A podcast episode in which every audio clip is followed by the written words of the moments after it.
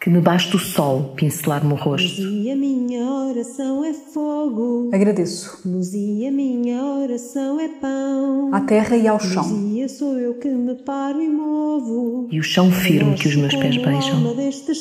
O lugar onde a oração é mais do que um acumular de palavras. A. Remembrar os ossos. Reintegração do corpo no lugar. Com Ana Alpande, Hélia Gonçalves, Iris Lican e Sofia Batalha. Ora, cá estamos, mais uma vez. Desta vez entre eu, Sofia Batalha e Ana Alpande, e vimos aqui falar e enlaçar-nos aqui no, no- na potência das nossas próprias mãos, sob o tema das mãos como altares de memória, no fundo, as mãos como conexão, as mãos como relação com a vida. Então vamos, no fundo, descer ao corpo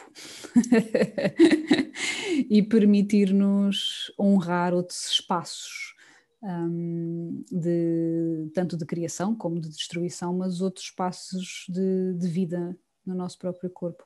E, e as mãos são sem dúvida são sem dúvida fundamentais, não é? Porque é através delas que nós fazemos estas pontes para o exterior, que nós fazemos estas, estas pontes para o outro. O outro aqui não apenas humano, não é? Todos os outros. As mãos enquanto, enquanto centros nevrálgicos de cognição e, e- de toque dão-nos a conhecer o mundo, não é? Dão-nos a conhecer a sua tridimensionalidade e a sua profundidade, ou seja, deixamos de estar apenas ah, num modo talvez mais bidimensional, que hoje, hoje em dia estamos muito, não é?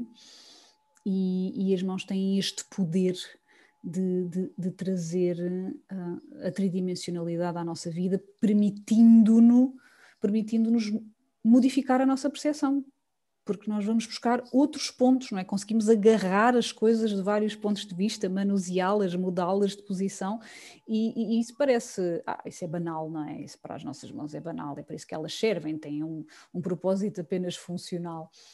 E é funcional, naturalmente, mas é muito mais do que isso. Portanto, traz, traz, dá-nos também, abre-nos ah, possibilidades também de, de mudança de perspectiva, e isso acho que é, acho que é uma das coisas que, que faz sentido aqui trazer. Sim, Vais-me passar a palavra a mim. vou. Enapá, enapá, enapá. Este episódio deixa-me bastante nervosa. E eu vou explicar porquê. Porque hum, as minhas mãos são, para mim, de uma forma muito privada e pessoal, a forma que eu tenho de me perceber no mundo. E, e esta relação é mesmo muito íntima. Não é algo sobre o qual eu falo regularmente, e quando falo, é, é mesmo porque. porque há qualquer coisa que de mim ferve como um fogo e me faz me colocar neste lugar de expor algo que é absolutamente íntimo. E esta intimidade, ela não vem só daquilo que eu faço ou percebo através das minhas mãos, mas também vem da intimidade das minhas próprias memórias. Mesmo da intimidade eh, daquilo que foi compreendido e apreendido através de várias gerações e do qual eu sou herdeira. Então, de repente, falar sobre, sobre as mãos coloca-me nesta ligação com tudo aquilo que em mim me faz quem eu sou e do qual eu não tenho nem percepção, nem qualquer tipo de controle. E isto é, é visível de uma forma muito prática quando eu estou a fazer qualquer coisa com as minhas mãos e me esqueço de mim. Quando eu deixo que sejam elas a cantar, elas a fazer, elas a procurar as soluções, soluções que às vezes eu nem sequer vislumbro. Eu trilho há anos um, um caminho de confiança absoluta naquilo que as mãos tocam, naquilo que as mãos percebem e, acima de tudo, na capacidade que elas têm de saber o caminho. E eu acho que isto é algo que só é compreensível quando nós uh, vivemos a vida a partir das nossas mãos. não é algo a partir do qual se possa transmitir muitas palavras, porque porque não há linguagem realmente para poder explicar esta dimensão que, ao mesmo tempo que é prática e pragmática, que tem a ver com aquilo que eu construo, com aquilo que eu destruo e com a forma como eu percebo o ambiente onde eu estou, é profundamente misteriosa, justamente por esta construção do gesto, que é uma construção que vai muito para lá da minha própria cronologia, não é? que é uma construção que vem desde os primórdios do mundo. Muitas das vezes, quando eu estou a tecer ou a afiar, eu sou artista têxtil, para quem não sabe, muitas vezes, quando estou a tecer e a afiar, eu estou a repetir gestos que foram descobertos pela primeira vez no Neolítico. Aliás, desculpem, no Paleolítico, porque a fiação e a tecelagem foram, nasceram no Paleolítico. E, e é absolutamente incrível perceber como o meu corpo percebe essa linguagem. Justamente na, na, fiação, que é algo que, não, que acontece no lado direito do cérebro, ou seja, para o qual eu não tenho qualquer tipo de controle. Eu posso me treinar em termos de hábito a fazer um determinado gesto e é um, é um treino cognitivo. Eu vou fazer isto e vou repetir, repetir, repetir, repetir, repetir até conseguir fazer isto.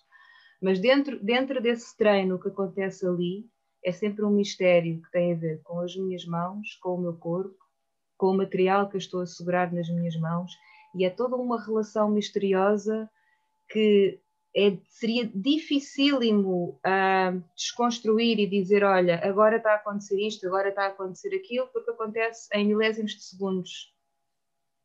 Toda esta riqueza de relação entre uh, aquilo que as mãos sabem, a forma como o corpo está, que vai ser sempre expresso pelas minhas mãos, tudo o que é feito pelas mãos conta uma história uh, acerca do lugar do corpo naquele momento.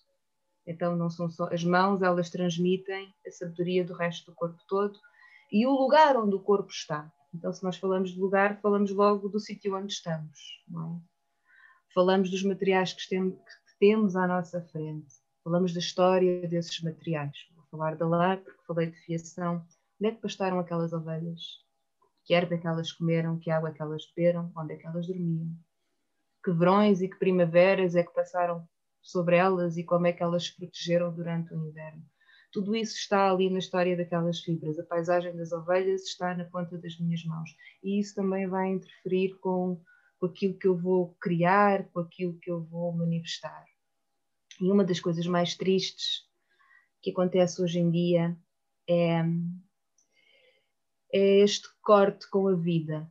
Processo que eu acabei de descrever é um processo gerador de vida que pouco ou nada importa o resultado final. Importa esta relação profunda com, to com toda a teia, com todo o sistema que me faz estar aqui onde eu estou.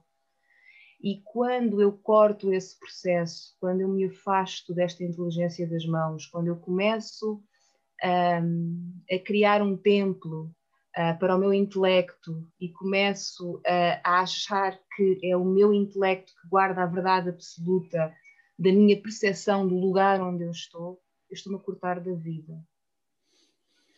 E isso é talvez uh, para mim uma das coisas mais tristes, porque ainda por cima dou aulas, vejo esta dinâmica acontecer, agora mais com adultos, mas via acontecer durante muito tempo na primeira infância, e há uma diferença abismal entre a relação que as crianças têm com as mãos delas, quando elas têm liberdade para brincar, quando elas passam muito tempo no exterior e é como se elas fossem uh, construindo uma, bi uma biblioteca de tato, uma biblioteca vasta, rica de tato, e depois nós trazermos esta, esta enfim, esta, esta linguagem das mãos para crianças que tudo o que conhecem são objetos estéreis e mortos.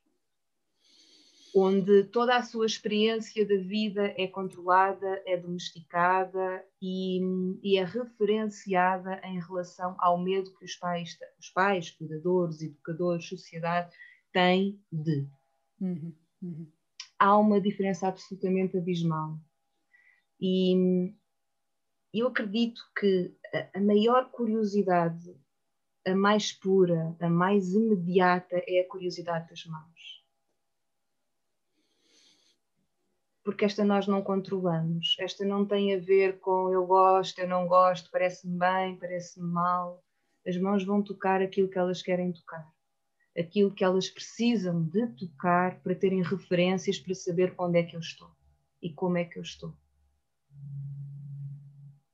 E isto é como tu dizias no início, não é? Tu, eh, nós, na nossa conversa, tu falavas das mãos relação. Isto é relação. E é verdade, na medida em que é profundamente concreto. Uhum. Profundamente contextual. Profundamente contextual. sim, sim. Esse é um bocadinho o paradoxo, não é? De, de, de, de, no fundo, resgatarmos estas presenças e estas vivências, porque eh, nós aprendemos a trocar. Um, há um enorme paradoxo na mente ocidental hoje em dia, em que nós trocamos o abstrato e achamos que isso é uhum. prático uh, pelo contextual e achamos que isso é abstrato.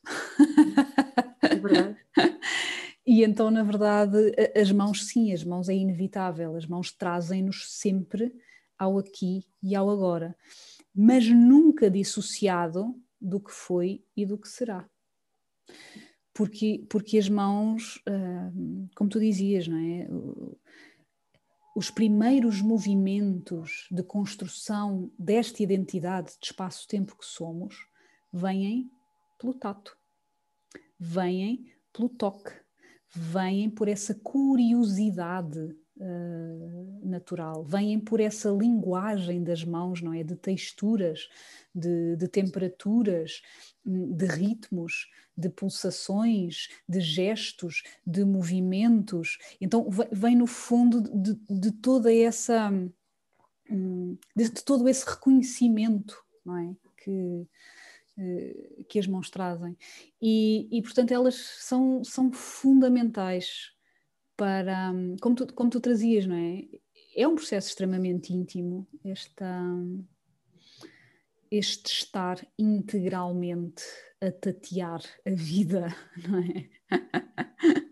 E sem dúvida que não apenas do tato, de todos os outros sentidos também, de toda essa sabedoria sensorial, nós estamos altamente dissociados, ou seja, estamos muito superficializados.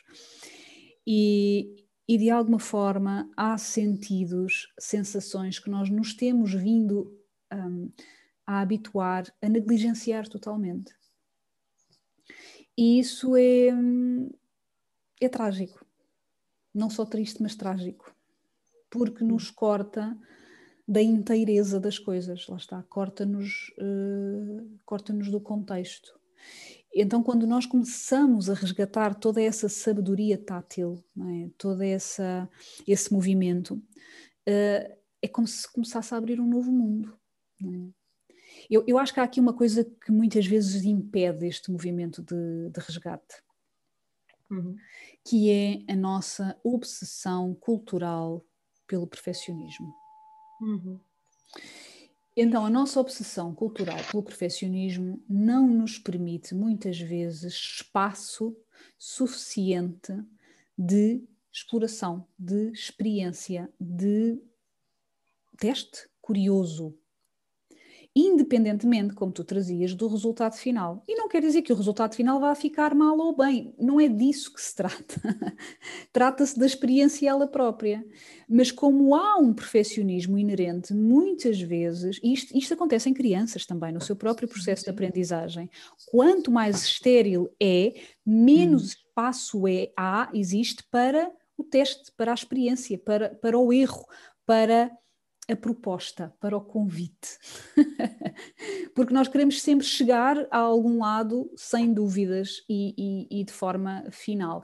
E se há coisa que nós sabemos com as mãos, é que um, nós, para recuperarmos todo, todas essas sabedorias ancestrais que o nosso corpo contém, nós precisamos da repetição. E do tempo. E do é? tempo, exatamente. Exatamente. Então é uma coisa que não corre à medida temporal uh, calendarizada da nossa mente, não é? O nosso cronos. é, é, é, é um tempo de Kairos, não é? É um, é um tempo muito mais infinito no seu próprio presente, é um tempo de outra presença, sem dúvida, não é? Onde, onde uh, estamos ativamente, muitas vezes com a mente, não é? Mas estamos nessa repetição e sem essa repetição não dá, não é? Então nós nunca conseguimos chegar ao produto final sem trilhar este caminho, este caminho uh, que hoje em dia é tido muitas vezes como perda de tempo. E isso é catastrófico.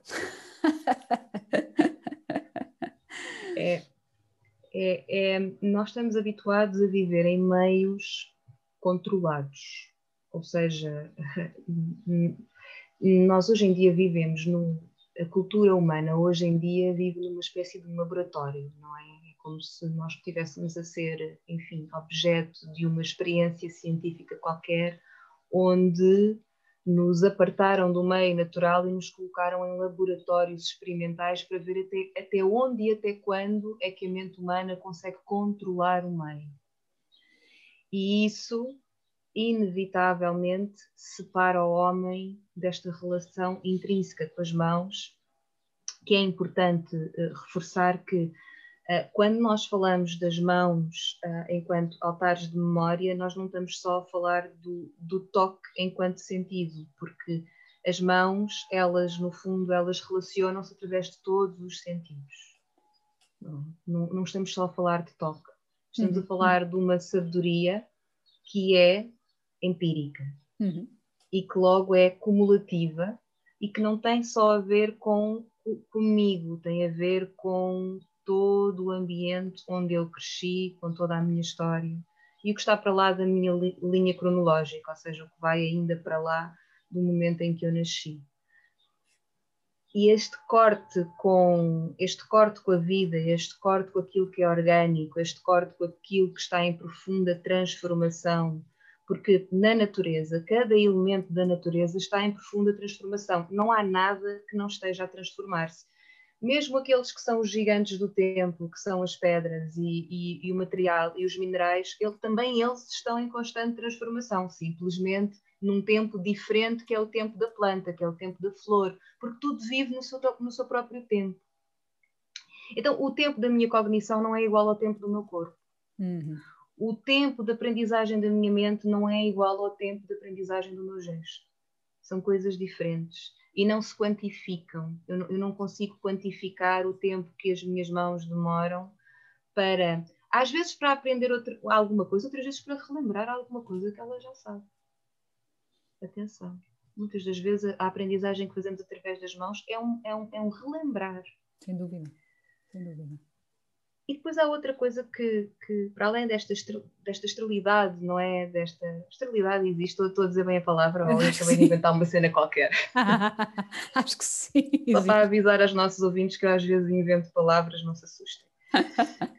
um, mas pronto, mas uh, para lá também desta esterilidade, depois há um outro fator que é essencial quando falamos daquilo que é vou utilizar uma palavra horrorosa, que eu detesto, mas vou colocá-la aqui para depois nós também podermos desmontar, que é o potencial das mãos. Uhum. Eu detesto a palavra potencial porque no contexto cultural em que vivemos hoje em dia, ela, enfim, ela foi elevada a, a, a conceitos, enfim, assustadores. É o perfeccionismo, Mas, é o perfeccionismo sim. insidioso, sim. O perfeccionismo insidioso e é uma espécie de epá, de, de, de, de crescimento qualquer acima de qualquer coisa, não é? É transcendência. É, é, tal da transcendência, exatamente. Mas as nossas mãos, elas têm consigo um, potencial tremendo de criar futuro. E isto, e, e isto é verdade. E a palavra potencial aqui está, está, está bem contextualizada. Agora, para nós chegarmos a esse potencial de sermos construtores de futuro, nós precisamos desta aprendizagem, que não é uma aprendizagem nem formal nem racional, que é uma aprendizagem que vem da observação, que vem da curiosidade e que vem do estar com. Quem é que hoje em dia está, tem verdadeiramente tempo para estar com. Aquilo que, que, a que nós chamamos na área da, narração oral, da, da recolha, da oralidade, da recolha daquilo que é o património imaterial e tudo o que são aprendizagens que têm a ver com, com gesto, com ofício, faz parte desse património imaterial, porque eu olhar para uma cesta de verga não é mesmo de que eu ter estado lá a ver o artesão construir a cesta de verga, e isso é imaterial. O livro não me consegue dar a experiência de estar numa oficina e assistir aquelas mãos repetirem gestos que foram feitos por aquela pessoa e por todos os ancestrais que, independentemente de estarem na linhagem da pessoa ou não, repetiram os mesmos gestos para que aquele saber esteja acumulado ali. Falta este tempo do contacto, falta este tempo de eu estar com, de eu me permitir uh, viver a arte de dedicar e oferecer o meu tempo sem resultados, sem esperar resultados nenhums. Então, este, este lugar do ócio, desta aprendizagem que é, no fundo, subjetiva, mas ao mesmo tempo concreta. É subjetiva no sentido em que eu não estou a ser posta à prova, em que não me está a ser pedido para fazer nada, simplesmente porque eu estou ali naquele ambiente, aquele ambiente participa-me, hum. eu estou a aprender qualquer coisa. Catalisa. As artes manuais catalisa e as artes manuais, elas, elas são filhas disto. Tenho vários exemplos de ensinar pessoas que nunca tricotaram na vida, e o tricô é uma coisa altamente complexa, porque tu tens que articular, tu tens que coordenar duas mãos uh, e tens que estar a fazer coisas diferentes com as duas mãos. Parece fácil quando se vê, mas quando se está a aprender pela primeira vez, não é. Mas é incrível que as pessoas que cresceram a ver tricotar, mesmo que nunca tenham pegado numa agulha na vida, o corpo delas reconhece o gesto. Ainda no outro dia, uma amiga minha estava-me a dizer: a minha amiga já tem 64 anos e, e, e, cresceu numa casa onde a mãe fazia a roupa para todos, fazia as camisolas dos filhos todos. Eles são uma catrafada deles. Acho que são 8 ou 10, já não sei. É assim o número daqueles que eu até me perco. Nem, nem, imagino o que é que é assim ser mãe pai. Acima de 8 eu já começo a perder a perspectiva. Acima de 5, acima de 5. Exato. Um, e ela fazia as camisolas para os filhos todos. E a minha amiga dizia: Sabes, eu para montar malhas, para começar um projeto, ela agora vai ser avó e tá, estava a fazer uma manta e dizia-me assim: Ana, eu já não sei como é que se montam as malhas eu, para conseguir manter, meter as malhas, eu tive que me pôr a ver televisão, distrair a minha cabeça para o meu corpo conseguir fazer aquilo que viu fazer a vida inteira. Já me e que eu fiz para os meus filhos, sabes? Sim. Então, há aqui uma relação com uma memória que não é uma memória que vem desta parte cognitiva do cérebro, do cérebro, mas que vem do próprio corpo. E isto é muito bonito, porque o corpo também aprende a ver. Uhum. Nós esquecemos disto muitas vezes. Uhum, uhum, uhum. O corpo aprende sempre que ele está total e presente onde está. E isto é algo que nós aprendemos a fazer na infância, quando nós cortamos a oportunidade aos nossos filhos de terem momentos de ócio, ou seja, momentos onde tudo o que há para fazer é estar e observar, nós cortamos esta capacidade de realmente aprender nos ambientes onde estamos, nos contextos em que vivemos. E é aqui que nós entramos no laboratório, Sim. Onde, onde precisamos de viver num ambiente controlado que outros construíram para nós. Nem, nem sequer foi escolhido por nós ou construído por nós. Não, foram outros que construíram para nós. E porque foram outros que construíram para nós, são eles que controlam o que é que nós aprendemos, como é que nós aprendemos e ao que é que temos acesso nós encontramos neste ponto, neste momento. Uhum. Se houver um crash económico amanhã e de repente deixarem de chegar matérias-primas a Portugal, o que é que vai acontecer? Sim, sim. Sim, sim. As mãos têm resposta a este problema, se sim. nós as deixarmos ter respostas. Sem dúvida. Sem dúvida. Temos é que tirar a mente do caminho. Mas existe este, este, esta questão, não é? Que nós trazemos aqui para, para, este contexto onde nos encontramos, que é para, para continuarmos nesta ilusão coletiva de controlo, nós limitamos cada vez mais a nossa própria experiência das coisas e da vida e do mundo. E, e, e depois uh, quer dizer, começamos a ter dores de, de, de, de corte, dores de desintegração, dores de dissociação, mas já não sabemos voltar porque precisamos estar em controle. Então, então este é todo um, um, um processo que, que, que, é preciso acordar para ele de alguma forma para conseguirmos uh, estar, estar, estar mais integrados, no fundo. Um, eu, eu, queria trazer aqui várias, várias ideias, no fundo, que, que foram acordadas pelo que estava. Ai, desculpem, pelo que estavas a dizer, que é exatamente esta ideia que um, as conexões neurais que nós estamos habituados a ver ou a acreditar ou uh, a medir de um ponto de vista cerebral, que elas não ocorrem apenas no cérebro e mais, não ocorrem apenas dentro do nosso corpo. Uhum. Então isto é muito importante por várias razões. Primeiro que tudo, há uh, vários estudos para quem precisa dessas quantificações. há vários estudos que demonstram o quanto, por exemplo, o coração, uh, os neurónios presentes no coração, comunicam muito mais com o cérebro do que o cérebro com o coração. Então, a presença deste, deste nível de cognição, a presença deste nível de integração do próprio coração é, é, é, muito, é o que sustenta a nossa psique, este, este lado racional, do que o contrário. Apesar de ter sido passado, uh, ter, ser completamente desvalorizado, ser completamente negligenciado, invisibilizado no fundo. E isto é interessante porque obviamente as nossas mãos elas têm, têm a linguagem da pele, não é? Que é o maior órgão que nós temos, não é? Este maior órgão de interação que, que é completamente poroso, não, não, não, é uma fronteira definida, não é? Nós somos seres porosos. Um, as mãos estão construídas a este nível do coração e, portanto, trabalham muito com esta sabedoria integradora hum, do próprio coração.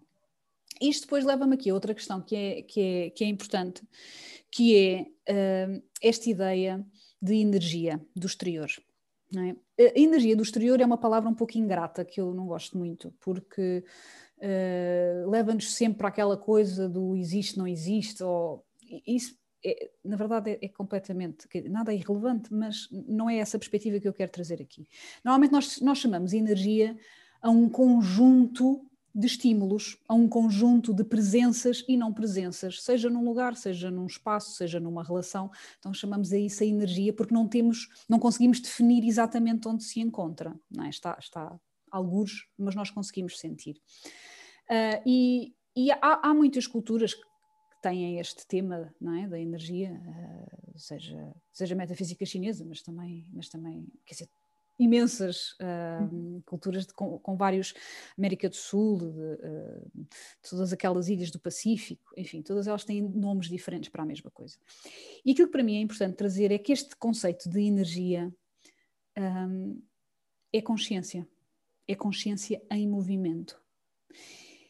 E as nossas mãos são operadores ativos, co-criadores com essa consciência externa, ou seja, são pontos para nós podermos agir no mundo com o mundo, é?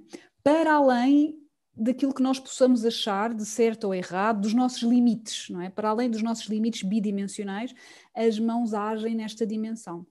E há um livro muito interessante de uma rapariga uh, que eu tenho que rever o nome e depois coloco, que é que se chama The Memory Code. E, e é um livro sobre Hum, eu acho que ela é irlandesa ou inglesa, se não me engano, e então a pergunta original sobre a qual ela escreveu o livro é como é que as culturas orais guardavam o seu conhecimento, as suas histórias, as suas memórias. Então ela fez um percurso durante vários anos uh, por vários lugares que contêm estas histórias, mas que não são ouvidas pela mente não é? Então ela usa as mãos nessa conexão primária, nesse, nesse relembrar, nesse remembrar, no fundo, que é aquilo que nós também estamos aqui a fazer a cada, a cada sessão. Então esta conexão áptica, esta, esta conexão tátil, com esta consciência, não é nunca limitada àquilo que nós achamos que é o nosso presente. Nós podemos sempre, como tu dizias, relembrar e reconectar ao futuro. Só que isto são processos que são de, potentemente delicados. Eles são tão potentes quanto delicados são. Então é muito fácil passarmos isto tudo a ferro e, e, e cortar tudo e, e, separar e tentar quantificar e tentar qualificar, que na verdade, neste tipo de processos, a própria qualificação pode já ser altamente violenta hum, no, que se está, no que se está a passar. Quero só terminar aqui por, por trazer também esta ideia da complexidade de tudo isto. E, essa para mim, há bocadinho estávamos a falar, antes da conversa, estávamos a falar da, da, daquela frase do mestre da soba, não é? Que ele, que ele, ele faz, ele dança enquanto amassa a soba, sempre de olhos fechados, porque é o que ele diz, os seus olhos veem apenas a uma dimensão, mas as mãos veem a dez dimensões. E isto ligando àquilo que tu estavas a dizer, sem dúvida, de que as mãos, elas não sentem só, não é? elas, elas veem, elas, elas ouvem. E trazendo também este, este conceito e esta ideia da sinestesia com S, com C é outra coisa. A sinestesia entre que é no fundo a síntese, a complexidade, a inteireza, o holismo de todos os nossos sentidos. Uhum. Porque eles todos funcionam em conjunto. Uhum. Então a tirania da visão, que é algo que é imposto também, é, é uma aculturação, não é? é uma normalização cultural.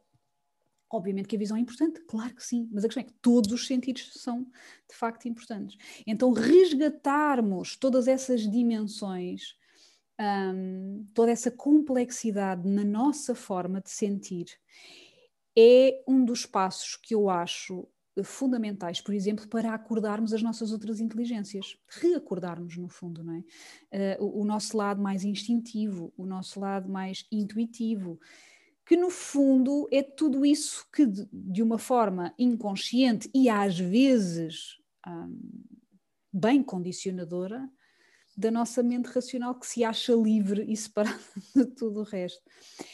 Então, estes, as mãos são estes agentes participativos muito concretos, muito concretos. Uhum. Porque eu, quando estou a fazer alguma coisa, eu estou a pegar no objeto, na matéria, não é? Como tu trazias, com toda a sua memória, com toda a sua presença, e não noutro qualquer, é naquele. Mas indo buscar todo esse legado dessas danças anteriores e trazendo-o aqui e agora. Então é, é como se fosse uma, não, não, acho que a palavra seja correta, mas é como está a surgir agora. É como se fosse uma enciclopédia de sabedoria, sempre presente nestas várias dimensões, muito para além do que nós possamos concluir, não é? Um, conscientemente, que é sempre uma redução do que realmente se passa. E honrar esse processo como complexo e valioso, acho que é mesmo, acho que é importante. Sim. Sim, tocaste aqui em vários pontos muito importantes. Uh, vamos lá ver se eu consigo dar resposta a todos, porque foram vários. Mas eh, pronto, já quando nós falamos que as mãos nos levam e, e agregam, não é? O, o, contacto com a realidade através de, de todos os outros sentidos, há, há, há, muitos autores que acreditam que nós temos muito mais do que cinco sentidos. Claro, sim, sim, nós sim. Não sim. Temos, nós não temos só cinco sentidos. Sim, sim. Temos, há, temos há muitas tradições mais. também metafísicas tradições, que, que, dizem que temos, mais, temos centenas, não é? Centenas de sentidos. Exatamente. Desculpa. E, portanto, o simples facto de nós uh, fazermos esta afirmação de que no, as nossas mãos né, agregam estes vários sentidos do corpo, é, é, preciso dizer que nós nem sequer sabemos que sentidos são esses. Exatamente. Exatamente. né? que, é, que, é para já voltarmos aqui por um pezinho no mistério, porque é de facto um mistério, nós não sabemos. Depois também há outra coisa que é uh, os, nossos, os nossos ancestrais, ao contrário daquilo que se pensa, não começaram a trabalhar com as mãos apenas por necessidade prática, não apenas por um, uma forma de sobrevivência. Um, aquilo que as mãos começaram a produzir e a, e a materializar era, no fundo, todo um conhecimento e todo um código de linguagem uh, que vinha justamente dessa consciência. E se nós pensarmos no homem do Paleolítico, quando ele começou a criar arte, que hoje em dia já há vários investigadores que sabem que as pinturas rupestres não falam de cenas de caça, não falam de cenas do cotidiano, são símbolos, são símbolos, são arquétipos, ou seja, o homem do Paleolítico já tinha este contacto que se pensa que terá sido, que, que acontecia através do transe, uhum. porque já no Paleolítico havia várias formas de chegar ao transe, um, e que a partir desse contacto ele tinha, ele conseguia canalizar através das mãos símbolos. Símbolos que, no fundo, construíam uma identidade múltipla. E ao longo de toda a história dos textos, eu vou falar dos textos porque é que eu conheço melhor, certo? Mas isto é transversal, enfim, enfim aquilo que se vê cravado na pedra, a olaria, podíamos ir para outro, outro lugar qualquer, mas eu, eu, do que eu sei é dos textos. Ao longo da história dos textos, os textos foram da, da, das primeiras formas de registar histórias. Estas histórias nunca eram textuais. Claro. As histórias eram registadas através de símbolos. O que importava era o poder da história, não era exatamente o que, é o que é que tinha acontecido. Então, por exemplo, quando as tribos xamânicas da Sibéria teciam um tapete, o que constava naquele tapete eram os símbolos de poder daquela família. Não era necessariamente se a filha tinha casado com, o tio e se o tio tinha traída e se eles tinham ganho ou se tinham perdido. Não, eram os símbolos de poder. E esse era o legado de geração em geração. E voltamos à, à colonialização, não é? Quando, quando estes povos ancestrais foram invadidos, estes objetos foram aculturados uhum. e, de, e, e, privados do seu poder, privados da sua simbologia. Estas linguagens perderam-se.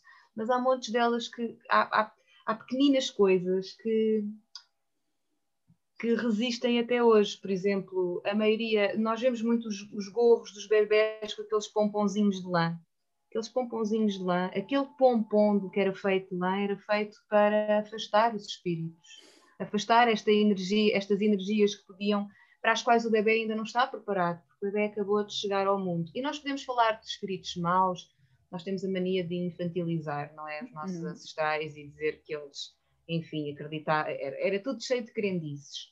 Mas se nós pensarmos que um recém-nascido chega ao mundo e que ele vem de um lugar altamente protegido e que de repente é assim é exposto a uma multiplicidade de estímulos avassaladores, faz todo o sentido protegê-lo. Faz todo o sentido ter artefactos de proteção que nos relembram a necessidade de proteger esta, esta criatura que acaba de chegar e que precisa de uma transição suave entre este lugar protegido, um, e enfim, e, e, finito, não é? Que é o lugar do outro, para um lugar desprotegido e infinito que é estar cá fora, que é a vida, não é? Onde eu estou em contacto com tudo.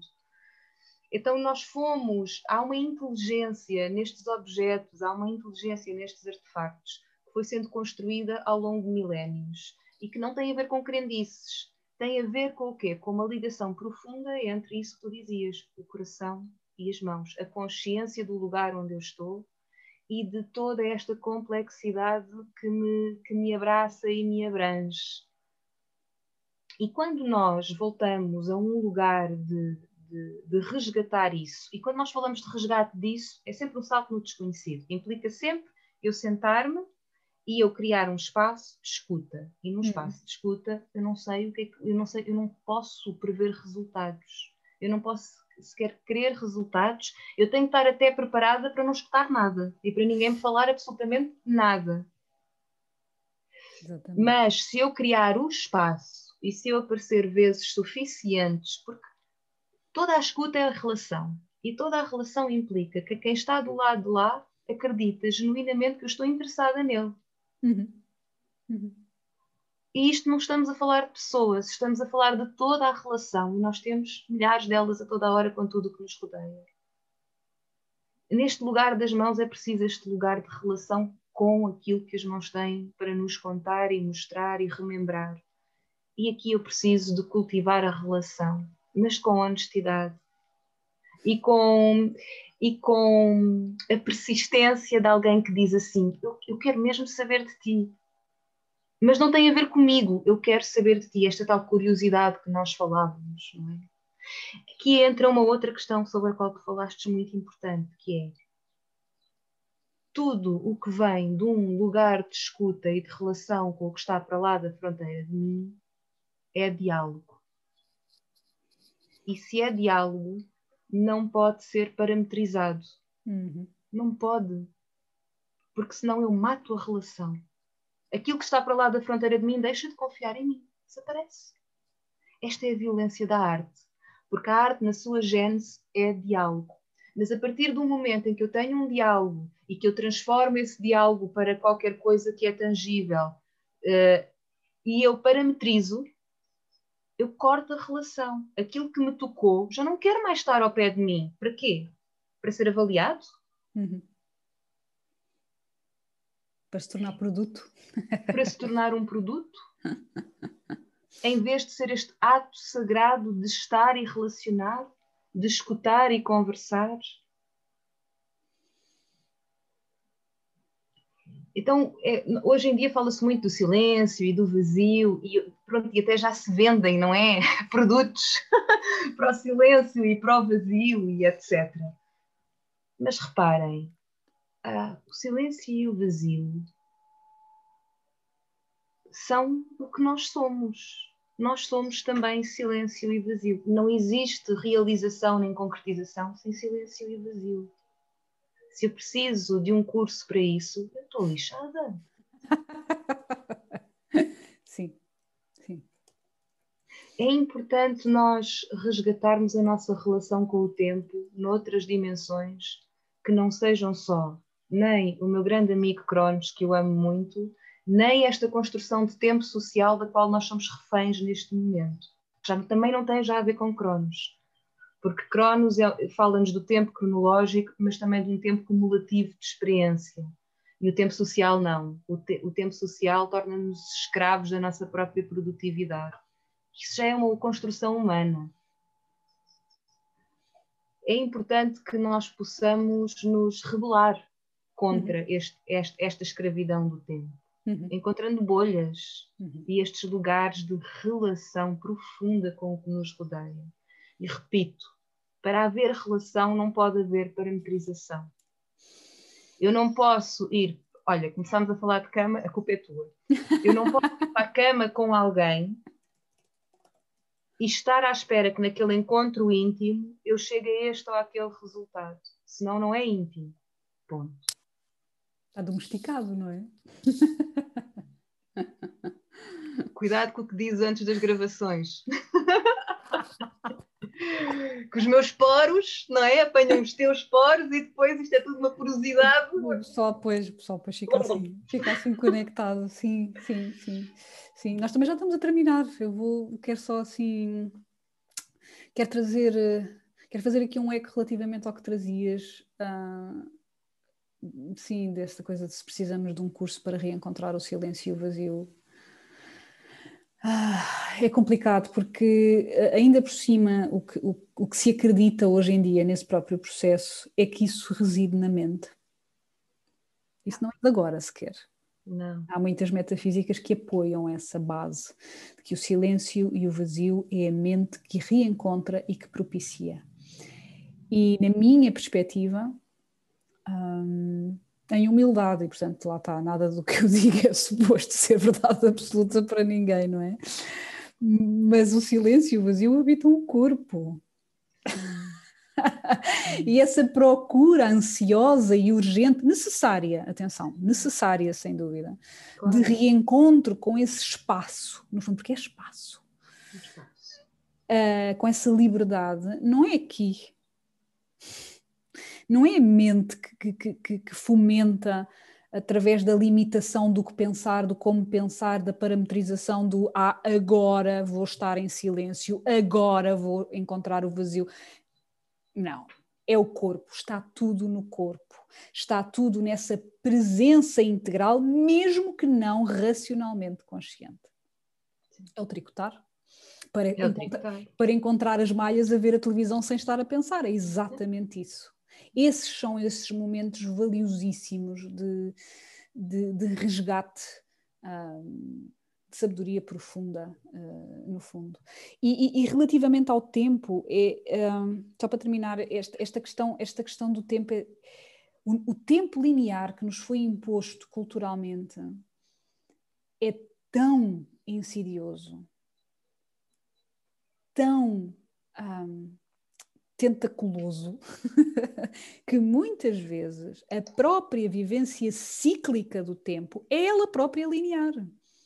Aliás, diria 90% das vezes. a tradução do, do ai, mas eu já não vivo em tempo linear, vivo em tempo cíclico, com todas as cambiantes, com todas as fases, blá blá blá, mas ainda assim é só é, é linear na mesma, só que está em forma cíclica. E o tempo, o tempo selvagem é muito mais vivo, pulsante, imprevisível, de expansão e contração.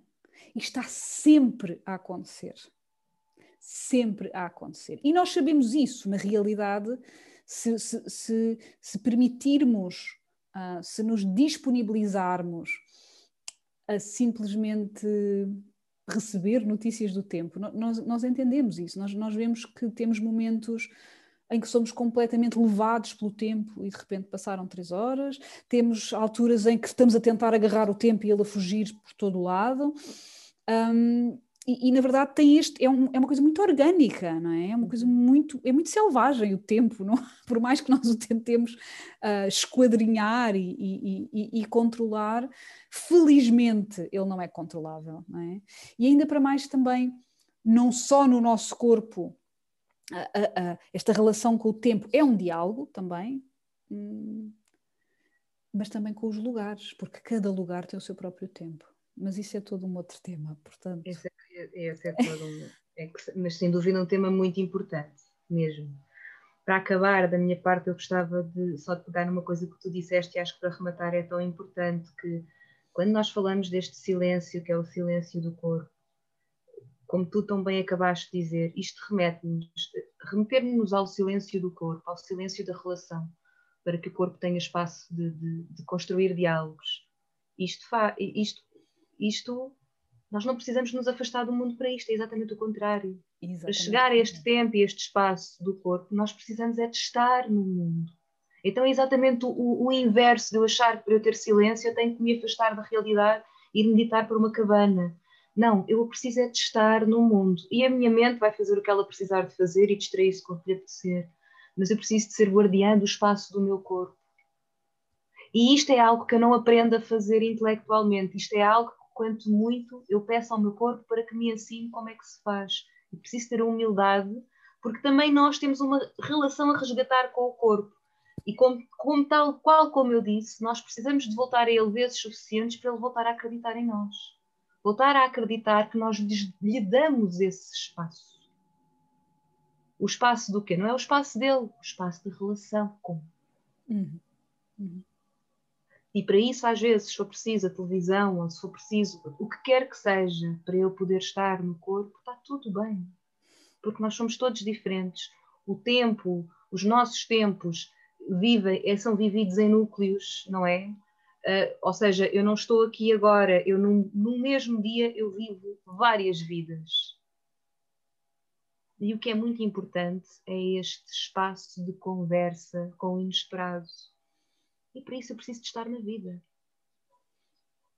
Num ambiente controlado, eu não, eu, eu não me estou a colocar em relação com o inesperado.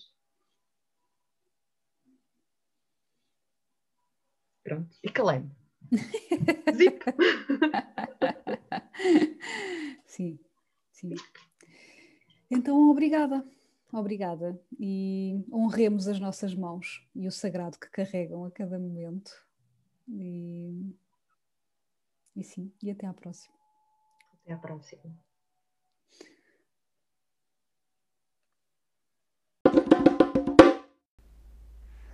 Remembrar os ossos. Reintegração do corpo no lugar. Para mais informações, sigam o nosso canal no Telegram.